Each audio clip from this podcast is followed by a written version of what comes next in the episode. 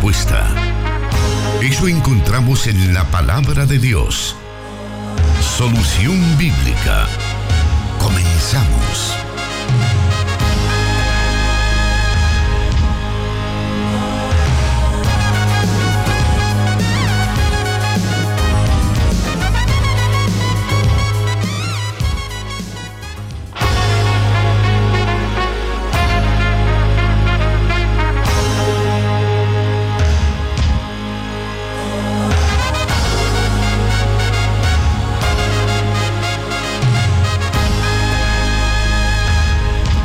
Gracias por permitirnos llegar a usted con el programa Solución Bíblica. Le saludamos en vivo desde los estudios de Plenitud Radio, transmitiendo para el occidente del país a través del 98.1 FM y para todo El Salvador a través de 100.5 FM Restauración. Estamos llegando a cualquier parte del mundo por medio de plenitud.fm, restauración.fm y en las plataformas SoundCloud y Spotify.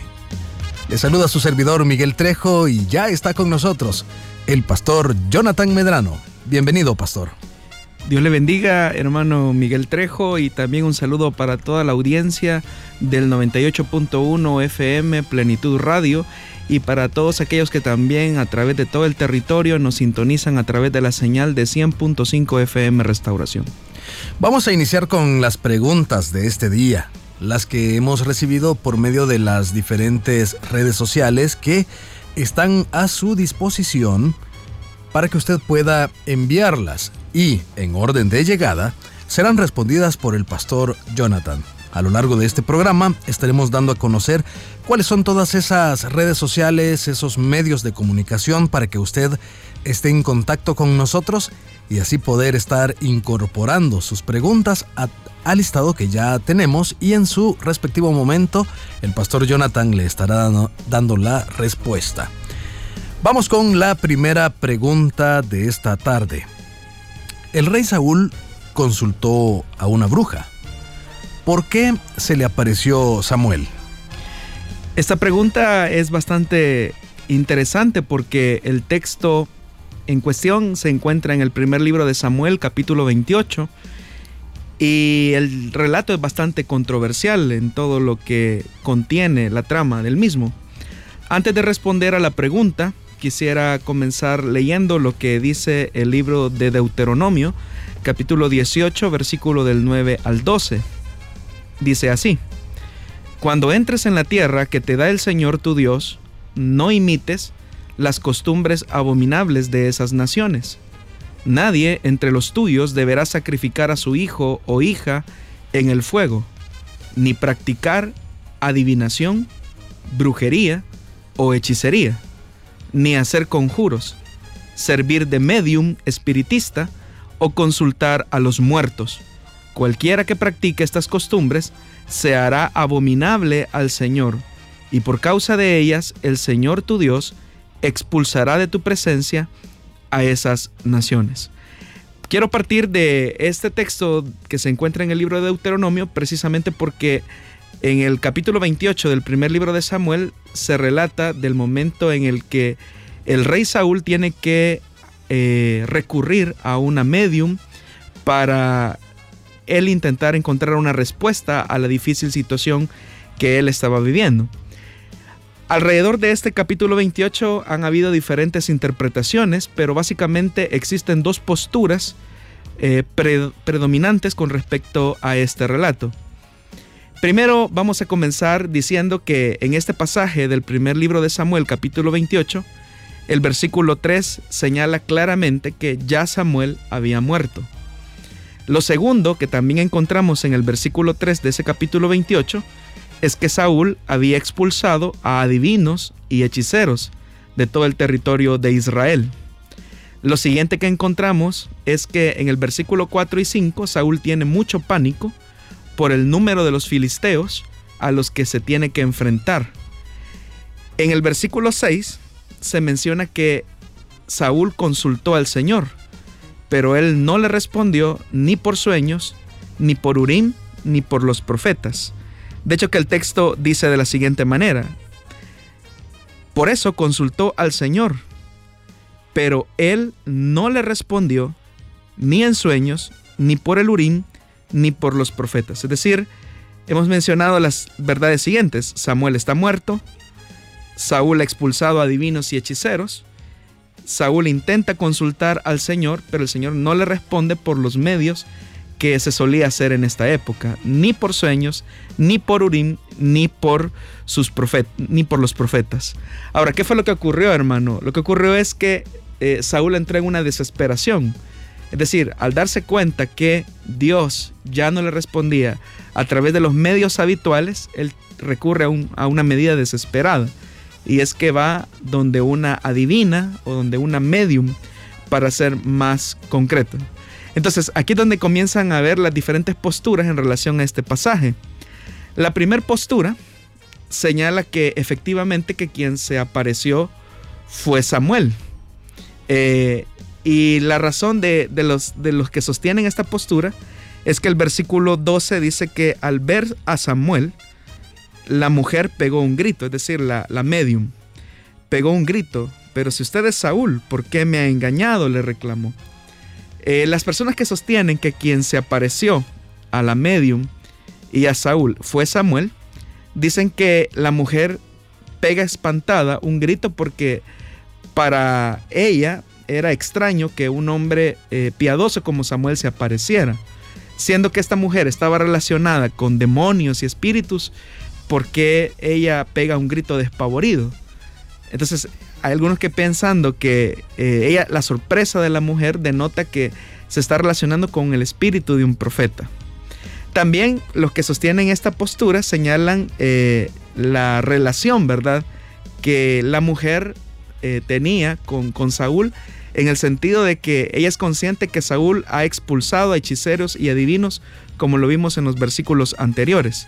Sin embargo, la misma mujer cree que tiene la, validez, digámoslo así, del rey para eh, consultar al espíritu de un profeta. Los que sostienen también esta teoría creen que hay una excepción, ¿verdad? Eh, con respecto a la acción de la adivina. ¿Por qué razón? En el libro de Deuteronomio, cuando leí que el Señor prohibía tajantemente eh, la, la, consulta, digámoslo así, a, a mediums o hechiceros, eh, los que sostienen esta postura dicen, aquí hubo una excepción del Señor, porque y unen otro relato de la Biblia diciendo, si no hay que recordar, dicen ellos, que en el momento de la transfiguración, Elías y Moisés aparecen al lado de Jesús. En el caso de Elías, Elías nunca murió, Moisés sí, pero son dos personajes eh, icónicos que aparecen a la par de Jesús. Eh, ahora, realmente los que sostienen esta postura eh, entonces creen que Dios permitió que el espíritu de Samuel se apareciera a la divina y a Saúl para comunicar su mensaje. Ahora, ¿cuáles son los vacíos que tiene esta postura? La debilidad que sostiene esta postura es que claramente el versículo 6 señala que el Señor no quería hablar, no quería responderle a Saúl.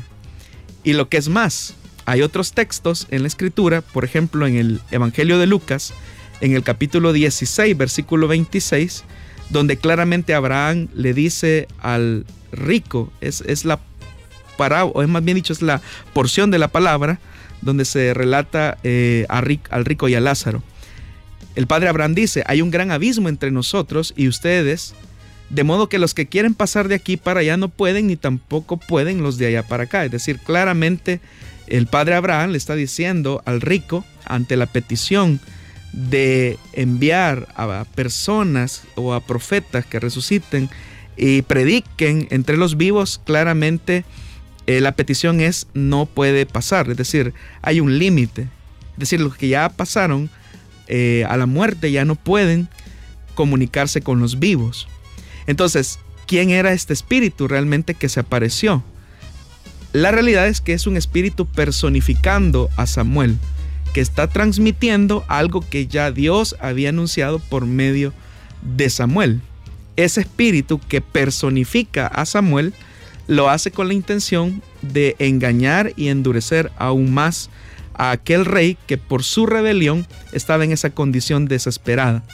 Ese espíritu que personifica a Samuel toma precisamente esa figura para atormentarlo, ya que Saúl, mientras Samuel estaba con vida, él había despreciado la palabra que Dios había transmitido a través del profeta. Entonces Dios permite, Dios permite que ese espíritu personifique a Samuel para transmitirle como castigo por su desobediencia una verdad que ya había sido dada con anterioridad. Entonces, ¿cómo, cómo, cómo se explica esto? ¿Cómo es que un espíritu maligno puede transmitir la verdad de Dios? ¿Qué sustento bíblico podríamos encontrar para afirmar esta verdad? Bueno, en el libro de los Hechos de los Apóstoles, en el capítulo 16, del versículo 16 al 18, dice lo siguiente, hermano. Una vez cuando íbamos al lugar de oración, nos salió al encuentro una joven esclava, vea lo que dice, que tenía un espíritu de adivinación. Con sus poderes ganaba mucho dinero para sus amos.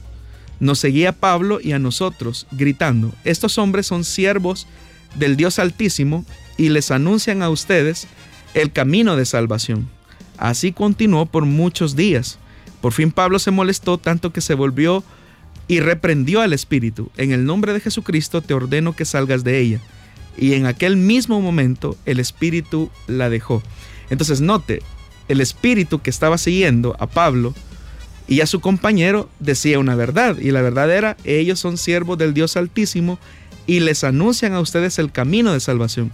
Cualquiera pudiera decir, perdón, eh, cualquiera pudiera decir que la muchacha era una eh, medio que Dios estaba utilizando para resaltar esa verdad, pero no fue así. Correcto, correcto, evidentemente. Y aquí volvemos a la pregunta. Entonces, Satanás puede personificar eh, a alguien. La misma escritura señala que él incluso se disfraza hasta de ángel de luz, como ángel de luz. Entonces, si él puede disfrazarse como un ángel de luz, no será difícil para él tampoco disfrazarse como aparentemente un, profeta de Dios. La escritura eh, establece principios claros. Por ejemplo, hablando con el tema de consultar a los muertos. En el libro de Eclesiastés, en el capítulo 9, versículo 5, dice, porque los vivos saben que han de morir, pero los muertos no saben nada ni esperan nada, pues su memoria cae en el olvido. Job capítulo 7, versículo del 9 al 10 dice, como nubes que se diluyen y se pierden, los que bajan al sepulcro ya no vuelven a subir, nunca más regresan a su casa, desaparecen de su lugar. Entonces, respondiendo a la pregunta, ¿quién era ese espíritu que se apareció? Evidentemente que era una personificación de un espíritu engañador que buscaba atormentar a Saúl por su continua desobediencia y rebelión a Dios.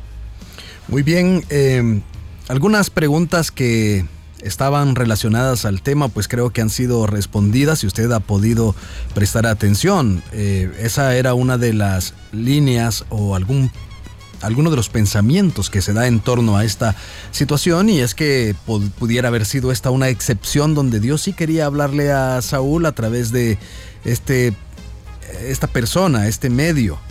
Algo otros preguntaban si los muertos pueden interactuar con los vivos de alguna manera, pero claro está en lo que usted ha expresado hace, un, hace unos instantes, que no se puede. ¿no? Definitivamente. Eh, por eso es que comencé leyendo el texto de Deuteronomio, donde el Señor tajantemente prohibía eso y dice que eran eh, costumbres abominables para él. Entonces, ¿cómo Dios, que ama su palabra, va a contradecir el mismo principio que él ha establecido? para los hombres. Muy bien, vamos a ir a una pausa muy breve. Quédese con nosotros para seguir disfrutando de las respuestas a sus preguntas o inquietudes acá en Solución Bíblica con el pastor Jonathan Medrano.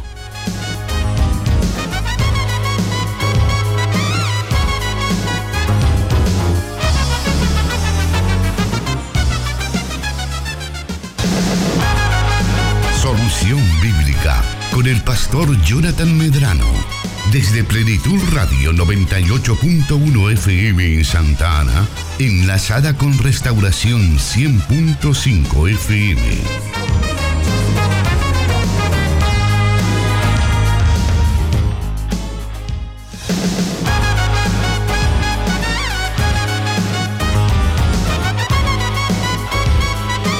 Saludamos a nuestros oyentes en cualquier parte del país a través de Restauración 105 FM.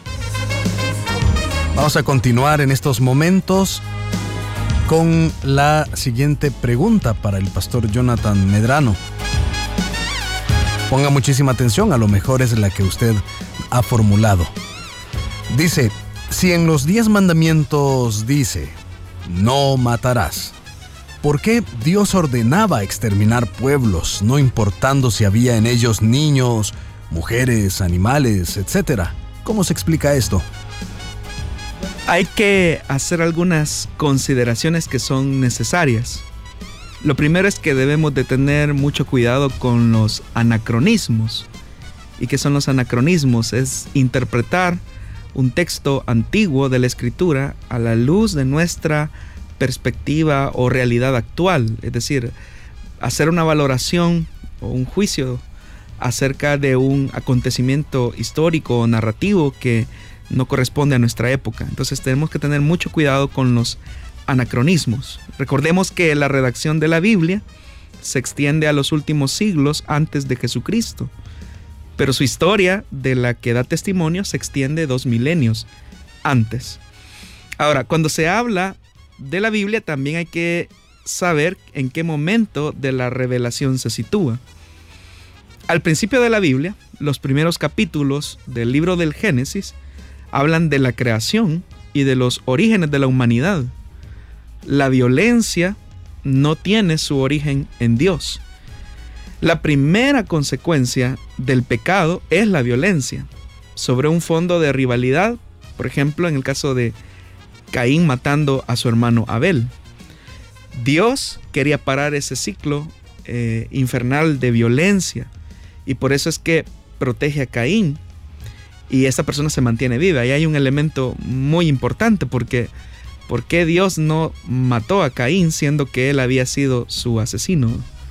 Eso nos da incluso para que podamos responder al tema de la pena de muerte, ¿verdad? Y es que Dios mismo se da cuenta que Caín asesina a su hermano Abel, entonces ¿por qué él tiene un acto de condescendencia, de misericordia con Caín, tal como lo refleja en el libro de Génesis? Ahora, tratando de seguir con el hilo de la pregunta, durante la Confederación Tribal de Israel y la monarquía, culturalmente los pueblos de Medio Oriente reconocen que tras la victoria en la guerra de un pueblo sobre otro, la victoria tras la guerra había sido el resultado de la mediación divina. Es decir, que si un pueblo se imponía sobre otro, en la época tribal de Israel y durante la monarquía, la concepción cultural es que esa victoria había sido dada por la divinidad del pueblo vencedor. Ahora, como Israel tiene muchas luchas con la idolatría, esa idea eh, de entender que no existe otro Dios a la par del Señor fue una idea que se llegó a comprender hasta el exilio en Babilonia. Menciono esto porque antes de eso Israel seguía luchando con el tema de la idolatría y para Israel la única forma de entender, el, eh, digámoslo así, la supremacía de Yahvé o la supremacía del Señor era a través de la guerra. Quizás un ejemplo muy claro es cuando vemos a Elías en el monte Carmelo y que dice la escritura que después de que se ofreció el sacrificio, Elías termina matando a filo de espada a todos los profetas de Baal. Pero ¿por qué Elías hace eso? O sea, Elías está con ese pensamiento cultural de la época, donde Elías comprende que erradicar el culto a, un dios pagano incluirá aquellos que lo, lo conducen. Y por eso es que Elías termina matando a filo de espada a los profetas de Baal. Sin embargo, hay que ser justos con el relato en decir que inmediatamente después de esa victoria que Elías tiene en el Carmelo, termina con, su, con, una, con una crisis eh, muy aguda, muy profunda. Entonces, ¿por qué menciono todo esto? Menciono todos estos elementos eh, culturales e históricos para hacer notar que la revelación de Dios es progresiva, es decir, que Dios ha sido condescendiente en su revelación, haciéndole permitir al hombre que él entienda su mensaje de manera progresiva, es decir, él ha venido progresando en su revelación. La máxima revelación de Dios es Jesucristo. Él definitivamente mostró a su Padre como un Dios compasivo y misericordioso. Sin embargo, por eso les decía que cuando leemos estos relatos tenemos que tener cuidado de los anacronismos y de ubicarnos en qué momento histórico de la revelación de Dios nos encontramos. Con respecto al tema de, usted mencionaba el nombre Yahvé hace unos instantes, es algo a lo que quizás muchos evangélicos no estamos acostumbrados. Precisamente con eso tiene que ver nuestra siguiente pregunta, que dice, la explicación del nombre de Dios, Y-H-W-H-O, Yahvé, ¿cuál es? Al hacer una aproximación de los nombres con que se manifestó o fue invocado en la Biblia el Señor, podríamos hacer quizás un breve itinerario en cuatro etapas o momentos sucesivos de dicha revelación. Antes que Moisés se encontrara con Dios en el desierto de Madián, la divinidad era comúnmente conocida como Dios de los padres. Eh, por eso es que se, hacía referencia al Dios de los padres, al Dios de Abraham, al Dios de Isaac, al Dios de Jacob. En este concepto se empleaban diversos nombres para Dios, muchos de los cuales estaban asociados con la antigua palabra semítica Él. Él aparece unas 240 veces en el Antiguo Testamento, en casi todas las teologías, desde las más antiguas hasta las más recientes de las teologías hebreas. Con mucha mayor frecuencia aparece su forma paralela, Elohim, unas 2600 veces. Y también tendríamos que añadir las combinaciones de él en formas compuestas distintas, bien en los nombres de personas o de localidades como Ismael, Betel, o bien en los apelativos divinos unidos a experiencias, sobre todo patriarcales, hermano, como por ejemplo el Elión, que significa Dios altísimo, el Shaddai, Dios omnipotente o de las montañas, el Olam, Dios eterno, el Betel, Dios de Betel. Entonces el primer momento o el primer estadio de cómo las personas se relacionaban o invocaban a Dios es a través de el nombre Él. Luego, dentro de esta sucesión histórica encontramos el siguiente nombre que es Elohim, que es la forma plural de la deidad. Este es un término utilizado con mucha frecuencia y que constituye especialmente la más amplia de las combinaciones correspondientes al nombre Él.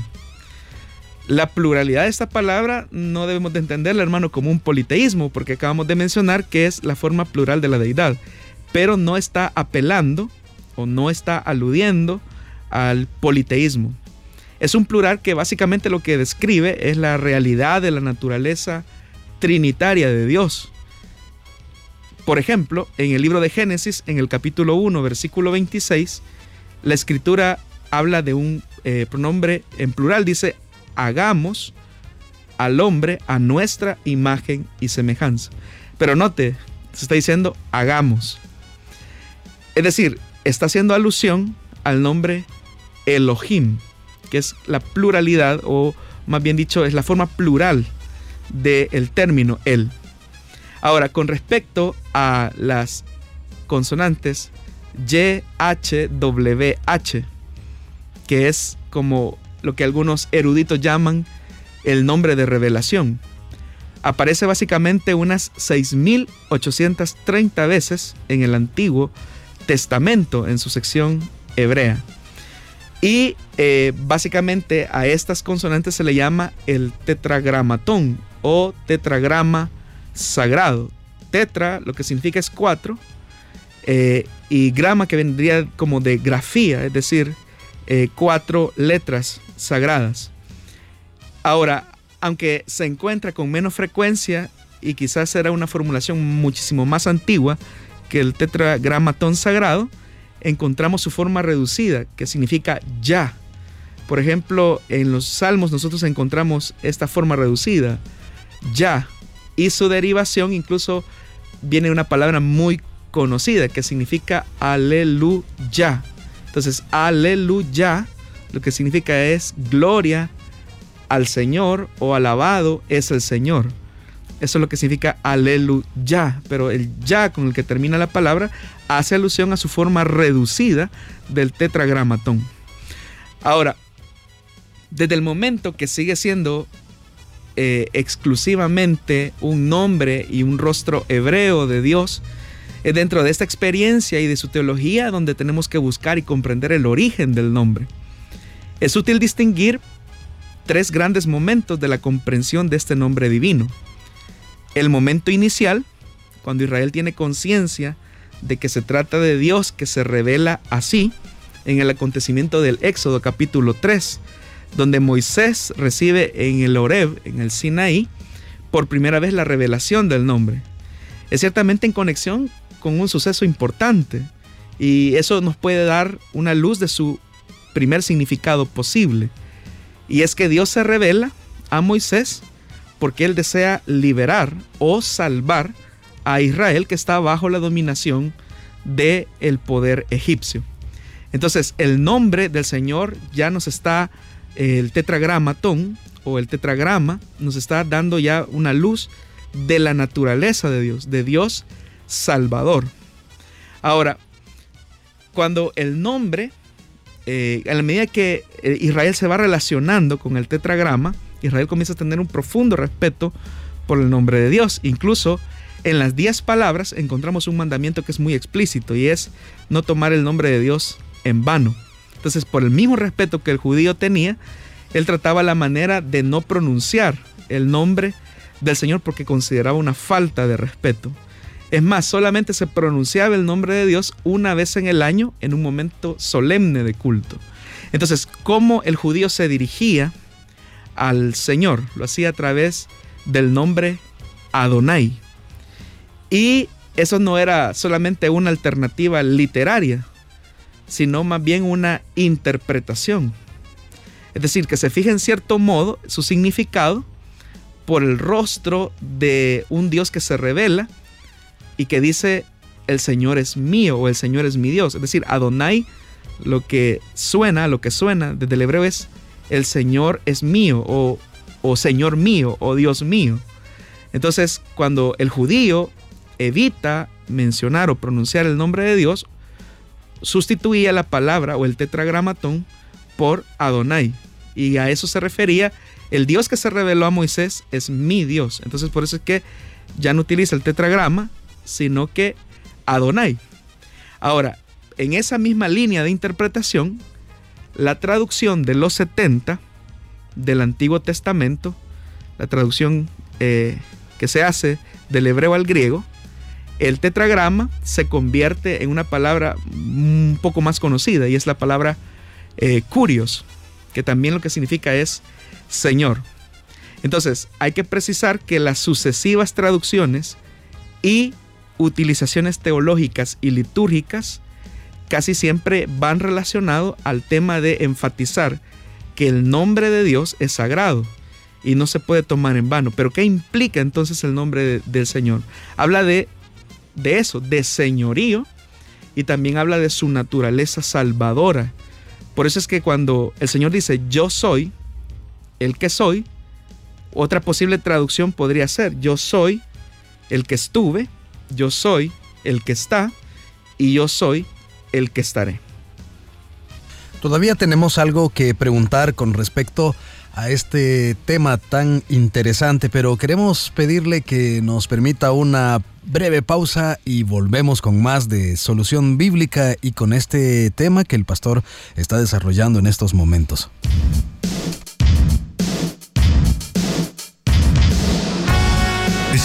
Tus preguntas al número de WhatsApp de Plenitud Radio 503 7848 5605 y número de WhatsApp de Restauración 503 78 56 94 96.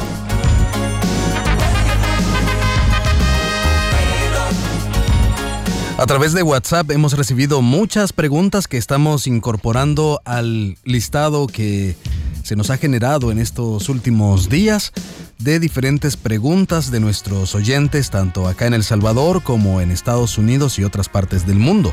Cada una de ellas será respondida, pero pues dado que lo haremos por orden de llegada, a lo mejor usted tendrá que tener un poco de paciencia para cuando llegue el momento de poder escuchar su pregunta ampliamente respondida, porque ese es uno de los objetivos de este programa. Así que le saludamos a usted que elige comunicarse con nosotros a través del WhatsApp de Plenitud Radio o el WhatsApp de Restauración. Vamos a continuar entonces escuchando más sobre este tema. Mencionaba antes de la pausa que nos gustaría que nos aclarara entonces, pastor, de dónde surge la palabra o el nombre Jehová, usada en la versión 1960 de la Reina Valera eh, y otras traducciones a lo mejor, pero ¿de dónde surge esa palabra? Bueno, hemos dicho que los judíos tienen un profundo respeto al nombre de Dios. Y decíamos que esta verdad la encontramos en el tercer mandamiento, cuando es categórico en decir y enfatizar, no usarás el nombre de Dios en vano. Entonces yo mencionaba que ellos, los judíos, ni siquiera lo pronunciaban, a no ser una vez al año en una fiesta solemne. Y en su lugar utilizaban el nombre Adonai, que significa mi Señor o eh, mi Dios. Ahora, siendo que con el tiempo los judíos, eh, por el mismo respeto que tenían, no pronunciaban el nombre de Dios, se fue perdiendo la pronunciación del nombre del Señor solamente se conocían las consonantes. Ahora, durante los siglos 6 al 10 después de Cristo, un grupo de eruditos judíos, conocidos como los masoretas, inventaron un sistema vocálico para el antiguo idioma hebreo, porque este no tenía vocales. Entonces ellos eh, idean un sistema vocálico de puntuación para colocar vocales a las consonantes hebreas. Eh, ellos querían mantener o cultivar o cuidar más bien la tradición eh, redaccional, digámoslo así, de, toda la herencia hebrea a través de los textos que se tenían. Ahora, a los masoretas se les ocurrió que para recordarle a los lectores que no se debía pronunciar el nombre de Dios, entonces se colocó las vocales del nombre Adonai entre las consonantes del tetragramatón. Cuando se extraen las vocales del nombre Adonai y se colocan al tetragramatón, la primera A la cambiaron por la E, por razones fonéticas y en cierta forma por ser la primera vocal del nombre Elohim. Y la última decidieron no incluirla por considerarla consonante. Entonces, al colocarle vocales al tetragramatón y al combinarlas dio como resultado el nombre Jehová, que traducido al español sería Jehová.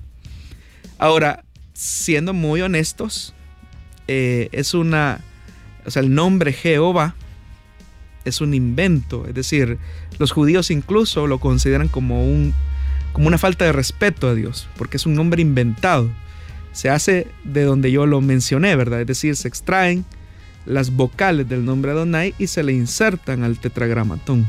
Pero ellos lo ven como una falta de respeto al nombre de Dios. Entonces, ¿cómo podría sonar? O más o menos, ¿qué se aproxima más a la pronunciación correcta del nombre de Dios? Puede sonar como a Yahweh o como algunas traducciones eh, básicamente lo hacen, que es eh, la traducción es más que todo de, corte católico que dicen Yahvé, pero suena más como a Yahweh. Ahora, eh, siendo que el nombre Yahweh o Yahvé está más vinculado con las traducciones católicas, los traductores, especialmente algunos, han decidido ya no utilizar el nombre Jehová, pero tampoco utilizan el nombre eh, llave por eh, relacionarlo, digámoslo así, con, la religión católica. Entonces lo que se hace es eh, utilizar Señor, ¿verdad? Entonces en vez de eh, colocar Jehová se coloca el nombre de Señor.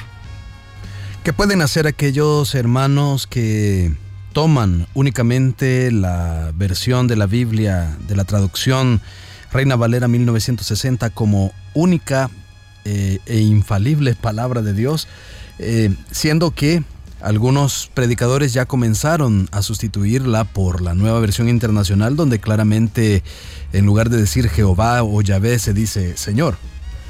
Bueno, hay que recordar que lo que tenemos son traducciones de la Biblia. Y por ser traducciones de la escritura, en ellas convergen el elemento humano, el elemento eh, de los errores del hombre al momento de traducir, especialmente porque estamos hablando de idiomas muy antiguos, traducirlos a idiomas o a un lenguaje más actual.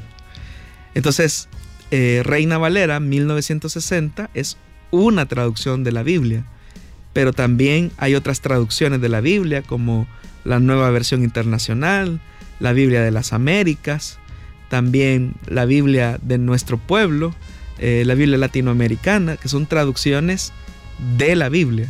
Entonces, por ser traducciones hechas por hombres, estas siempre van a tener a, contener quizás algunos elementos o algunos eh, errores. El problema es que eh, Casiodoro de Reina, cuando hizo su traducción, él tenía muy pocos manuscritos para hacer su traducción y los que tenía eran de muy baja calidad. Eso no quita el mérito de Casiodoro en su traducción, que es un genio, o sea, especialmente porque lo hizo en una época de persecución donde traducir la Biblia era considerado un delito penado con cárcel y muerte y la genialidad de hacerlo él solo, ¿verdad? O sea, que hoy hay equipos de traductores, ¿verdad? Que se dedican a esos esfuerzos, pero en aquella época la genialidad, eh, la brillantez de Casiodoro de Reina es sorprendente. Sin embargo, él no contaba con los manuscritos de mejor calidad. Básicamente eran manuscritos del siglo X, siglo XI, siglo XII, más o menos. Hoy tenemos la dicha de tener manuscritos muchísimo más antiguos que oscilan entre el siglo III, siglo IV, eh, es decir, son más cercanos eh, a lo que a lo que Casiodoro eh, tenía en su, en su momento. Si Casiodoro hubiese tenido los manuscritos que hoy tienen los equipos de traductor, como dicen popularmente, Casiodoro se hubiera hecho los bigotes. Hubiese sido otra historia. Hubiese sido otra historia. Entonces, lo que nosotros como creyentes debemos de hacer es no casarnos solo con una traducción de la escritura, sino que eh, tener múltiples traducciones porque eso nos permite comparar cómo se traducen algunos textos. Excelente, gracias por responder entonces esa pregunta muy interesante. Le invitamos para que usted pueda seguir escuchando este programa. Saludamos a nuestros oyentes que también deciden por alguna razón escuchar posteriormente el programa en las plataformas de Spotify y SoundCloud. Ahí usted puede encontrarnos y poder escuchar más detenidamente la respuesta a todas estas preguntas. Vamos a avanzar con la siguiente que dice así. La salvación se pierde. Para entender nuestra salvación, hermano, tenemos que entender la doctrina de la salvación. ¿Y qué, a qué nos referimos con esto? Bueno, lo primero es que hay que entender que el Señor es quien escoge, Él es el que nos da vida, Él nos trae a nosotros hasta Él, y como Él es el que salva, Él es el que sostiene nuestra salvación. Eh, desde el inicio, hermanos, tenemos que recordar que es precisamente eh, esta doctrina de la salvación por gracia lo que dividió a la Iglesia Católica de lo que posteriormente llegaría a ser la Iglesia Protestante y su, eh, digamos así, su derivación también de la Iglesia Evangélica. Eh, porque fue precisamente este elemento lo que Martín Lutero descubrió en la escritura de comprender que la salvación es por gracia y no por obras. Recordemos que una diferencia entre la Iglesia Católica y la iglesia protestante y evangélica, y hablo de, una distinción entre protestante y también iglesia evangélica, que son dos cosas diferentes, pero bueno, eh, básicamente esta comprensión de entender que la salvación es por gracia es lo que hace diferente a evangélicos de católicos en términos básicos. Ahora, ¿de dónde se saca que la salvación es por gracia y no por obras, como lo enseña la Iglesia Católica? En la carta a los Efesios, o de los Efesios, en el capítulo 2, versículo del 8 al 9, dice, por su gracia, ustedes han sido salvados mediante la fe. Esto no procede de ustedes, sino que es regalo de Dios, no por obras, para que nadie se jacte. Gálatas capítulo 2 versículo 16 sigue esa misma línea. Dice, el hombre no es justificado por las obras de la ley, sino por la fe de Jesucristo. Nosotros también hemos creído en Jesucristo para ser justificados por la fe de Cristo y no por las obras de la ley, por cuanto por las obras de la ley nadie será justificado. Entonces, estos textos nos dan luz y nos enseñan que la salvación no es meritoria, es exclusivamente obra, diseño y ejecución de Dios. Fíjese que es interesante, hermano Miguel, que la palabra salvación tiene una raíz hebrea, yasha, y esta raíz hebrea significa el ser espacioso. De esa misma raíz hebrea salen algunas palabras como liberación, emancipación, preservación, protección y seguridad. Entonces la palabra salvación hace referencia a la liberación de una persona o grupo de personas en una situación de peligro donde ellos no son capaces de ayudarse a sí mismos. Y eso efectivamente fue lo que eh, ocurre con la salvación. Es decir, la salvación es un don gratuito de Dios que obtenemos por gracia. Necesitábamos un Salvador porque nosotros éramos incapaces por nuestras propias obras de liberarnos de la condenación y del pecado. Ahora, esa salvación tiene un significado pleno. Y cuando digo que tiene un significado pleno, nos estamos refiriendo a que tiene una implicación en el pasado, en el presente y en el futuro. ¿Qué significa esto? En el pasado fuimos liberados o librados de la pena del pecado cuando Cristo fue a la cruz y murió por nuestros pecados. Y a ese acto se llama justificación.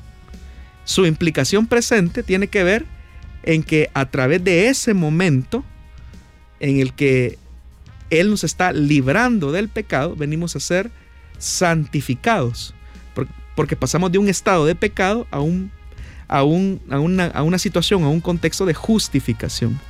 Y cuando hablamos que la salvación tiene una, una implicación en el futuro o en el porvenir, nos estamos refiriendo a que llegará el momento donde seremos liberados no solamente de la pena y del poder del pecado, sino que también vamos a ser librados de la presencia del pecado en nosotros. Y eso se conoce como glorificación o santificación perfecta. Es decir, ese momento en el que Dios eh, termina, digámoslo así, o más bien culmina ese proceso en nosotros, donde logramos ser glorificados a través de la salvación que perfectamente Él ya nos dio en la cruz del Calvario. Menciona todas estas implicaciones pasadas, presentes y futuras, porque en ninguno de estos procesos nosotros mediamos, todo lo hace Dios. Él nos predestinó, Él nos justificó y Él nos adoptó como sus hijos. Vamos a hacer una pequeña pausa y regresamos para seguir escuchando las respuestas a su pregunta o inquietud.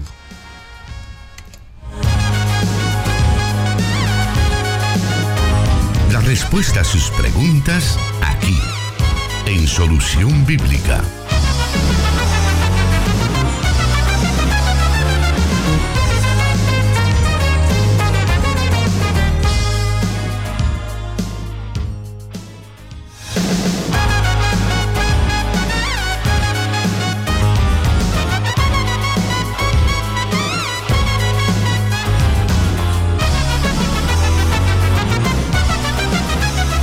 Saludamos a nuestros oyentes que se reportan del interior del país. Algunos comentarios que hemos logrado ver por ahí en Ciudad Delgado están pendientes de nosotros, también en San Francisco, California.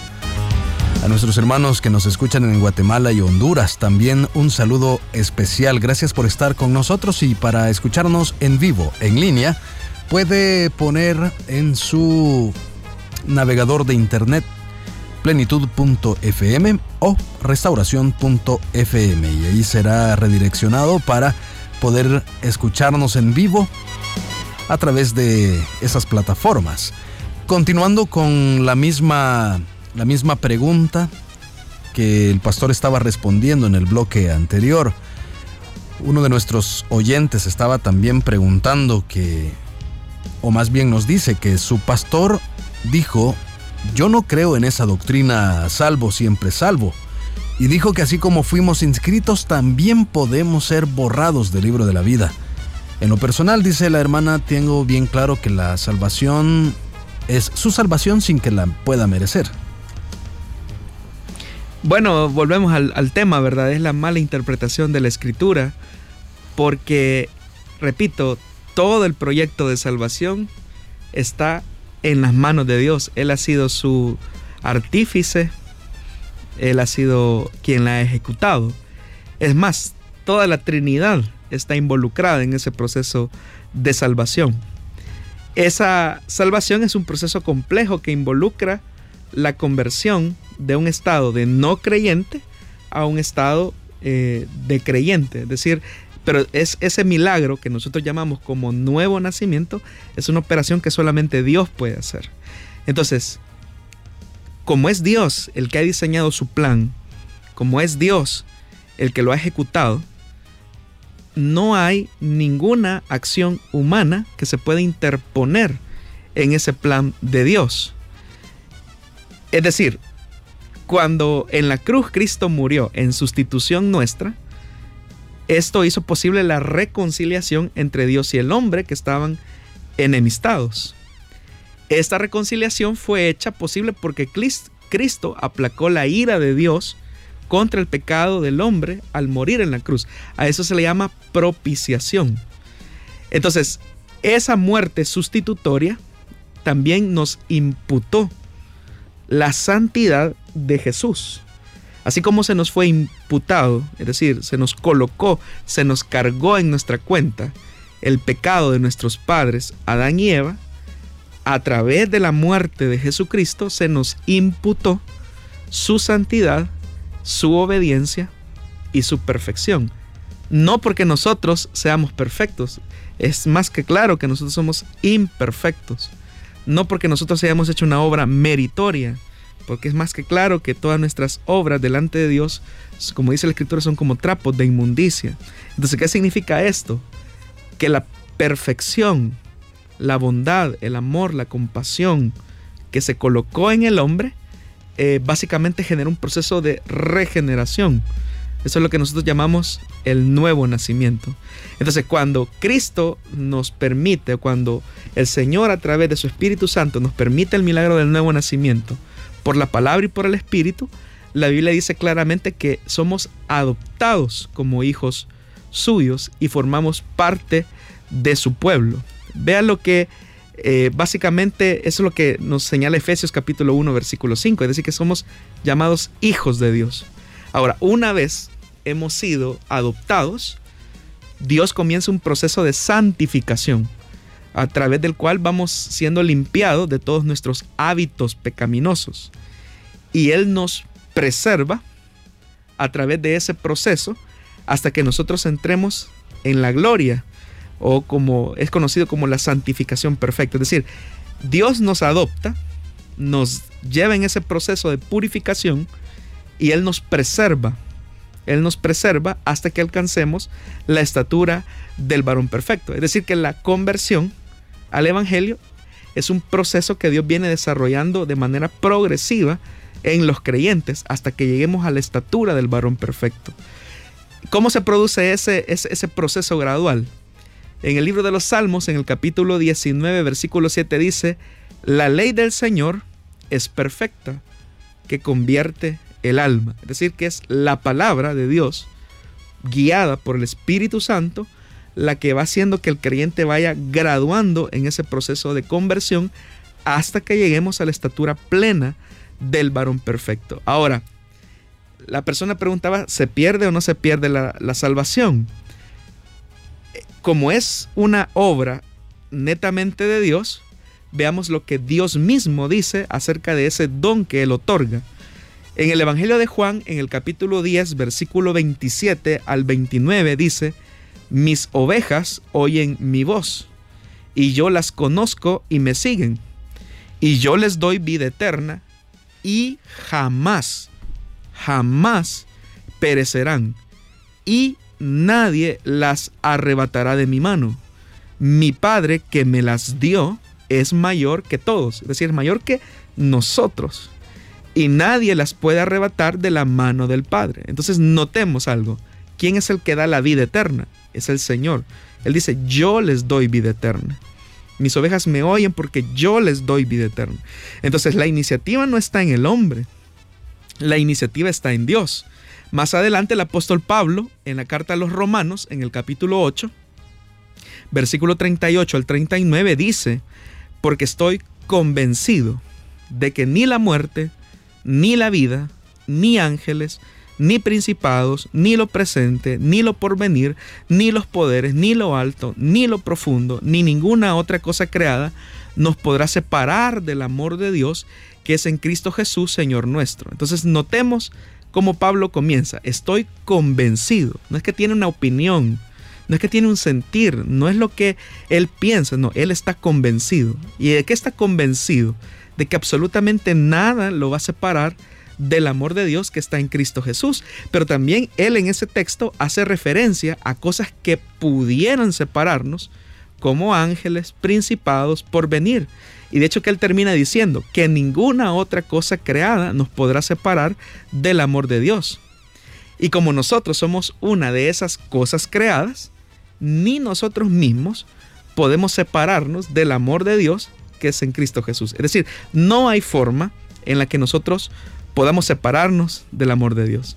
Ahora, Pablo continúa reafirmando más esta verdad también en la carta a los filipenses, para que no quede ninguna duda que la salvación no es por mérito humano. En Filipenses capítulo 1, versículo 6, dice lo siguiente, estando convencido, nuevamente Pablo afirma esta verdad, estando convencido precisamente de esto, que el que comenzó en vosotros la buena obra, la perfeccionará hasta el día de Cristo Jesús. Es decir, él está convencido que Dios comenzó una obra, que Él la va a perfeccionar en el tiempo, y eso es lo que hablamos de, de graduar en esa conversión, de santificarnos, y dice que Él lo hará hasta el día de Cristo Jesús, es decir, hasta el momento en que en gloria nos encontremos con Él. Pero nuevamente reafirma esta verdad. Estos y otros pasajes revelan claramente que la salvación está garantizada por Dios. Y hay que tomar en cuenta esto no es nuestra fidelidad a Dios que nos hace perseverar, sino la fidelidad de Dios para con nosotros que nos preserva. Es la fidelidad de Dios la que nos hace o preservarnos para el día de, en, que, en que tengamos que encontrarnos con Él.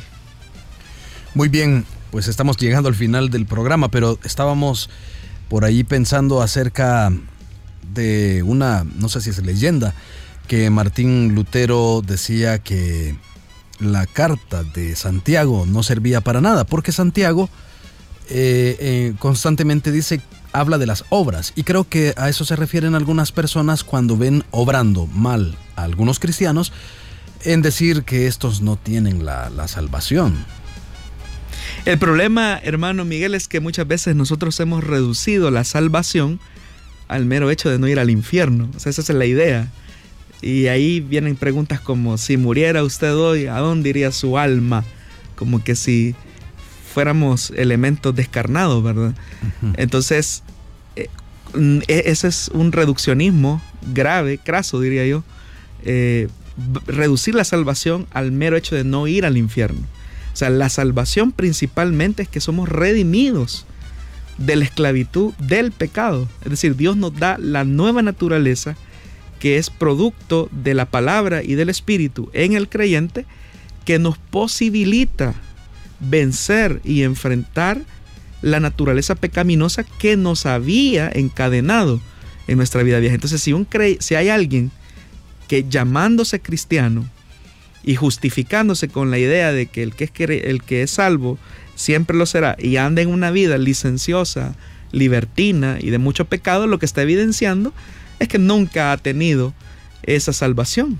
O sea, si él vive en una vida desenfrenada, eh, de pecado, evidentemente que lo que está evidenciando es que no ha recibido la salvación. Porque la salvación en primer principio es que nos libra de la condenación de tener la naturaleza pecaminosa.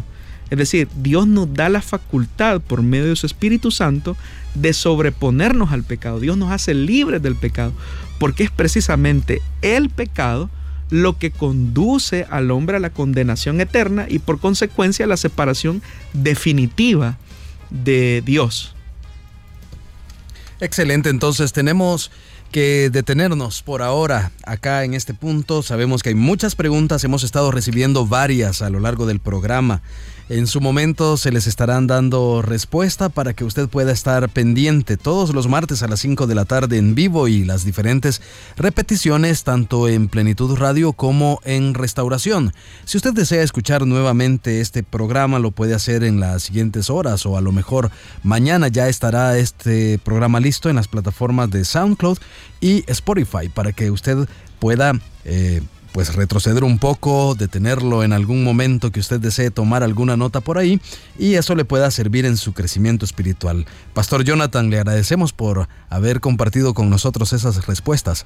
Gracias hermano Miguel por su grata compañía y también gracias a toda la audiencia que a través de los diferentes medios están en sintonía de este programa Solución Bíblica. Recuerde que la palabra de Dios es la luz que ilumina la vida del creyente. Muchísimas gracias por su audiencia. Nos escuchamos en la próxima.